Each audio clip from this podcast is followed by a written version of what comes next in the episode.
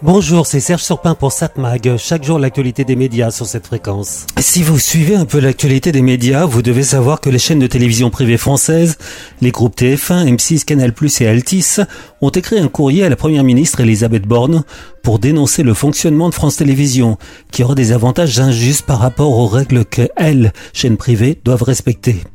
Il faut dire que le marché de la publicité à la télévision n'est pas vraiment florissant.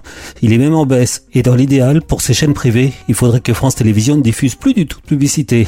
Mais comme c'est pas possible, elles ont lancé quand même une offensive contre France Télévisions en demandant moins de pubs sur ces chaînes, moins de sponsoring après 20 heures, mais aussi les groupes privés reprochent à la loi de prévoir que les obligations du service public se fassent sur l'ensemble du groupe et pas chaîne par chaîne, comme c'est le cas pour le privé.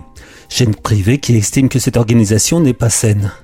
Réplique presque immédiate du service public, qui par la voix de Delphine Ernotte, sa présidente, a accusé les chaînes privées en gros d'avoir avancé des chiffres tronqués, mis en avant des exemples fallacieux et in fine réalisé une analyse caricaturale et grossière de l'offre du service public.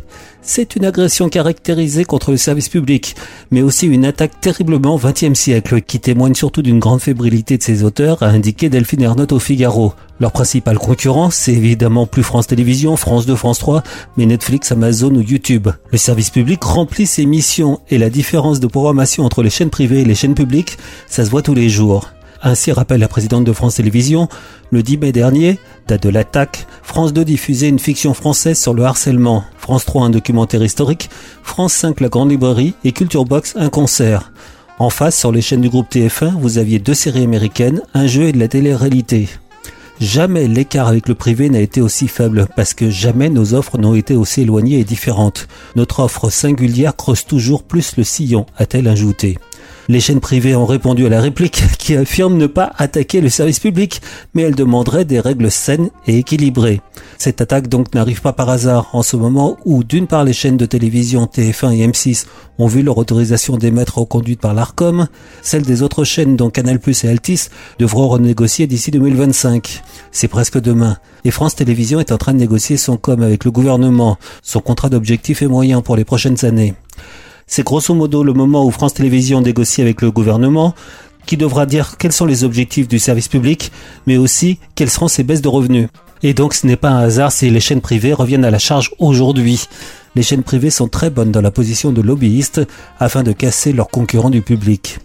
À noter que Pierre Lescure, l'ancien journaliste et patron de Canal+, qui est désormais chroniqueur dans l'émission C'est à vous diffusée sur France 5, mais qui a aussi désormais une émission sur le cinéma diffusée sur France 2. Donc Pierre Lescure a dénoncé dans une interview accordée à BFM l'offensive assez médiocre de TF1 et M6. Je trouve ça nul de reprocher au service public d'être brillant. Service public, ça veut pas dire être poussiéreux, faire juste ce que les autres ne veulent plus faire. C'est caricatural de reprocher au service public de remplir des missions tout en étant brillant, créatif, en renouvelant les gens et en essayant de trouver de nouveaux talents. C'est ce qu'a dit Pierre Lescure, qui étrit les chaînes privées pour l'énergie qu'elle gaspille dans cette fausse bataille.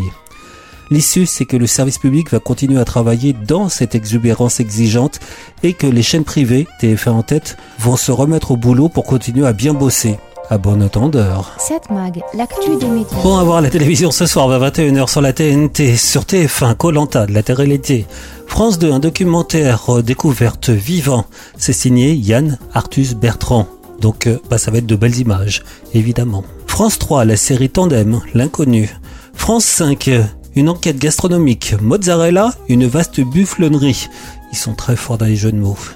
M6 911 911 taxe mortelle. Tiens au fait vous savez que 911 ce numéro de téléphone d'urgence fonctionne aussi en France. Eh oui, euh, c'est pas seulement aux États-Unis.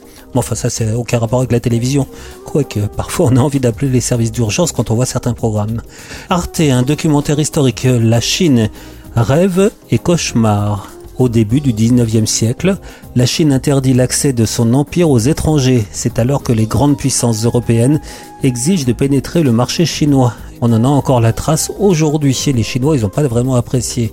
Mais j'aurais tendance à vous conseiller de regarder ce soir TMC qui propose un documentaire, un reportage qui s'appelle Désir au cœur du sexe féminin. C'est signé Maya Mazorette, autrement dit, c'est la sexperte de quotidien et qui propose une soirée événement sur le sexe des femmes, sujet abordé pour la première fois en prime time à la télévision française. C'est vrai que Maya Mazorette avait proposé un autre documentaire à peu près sur le même style, ce que volent les hommes.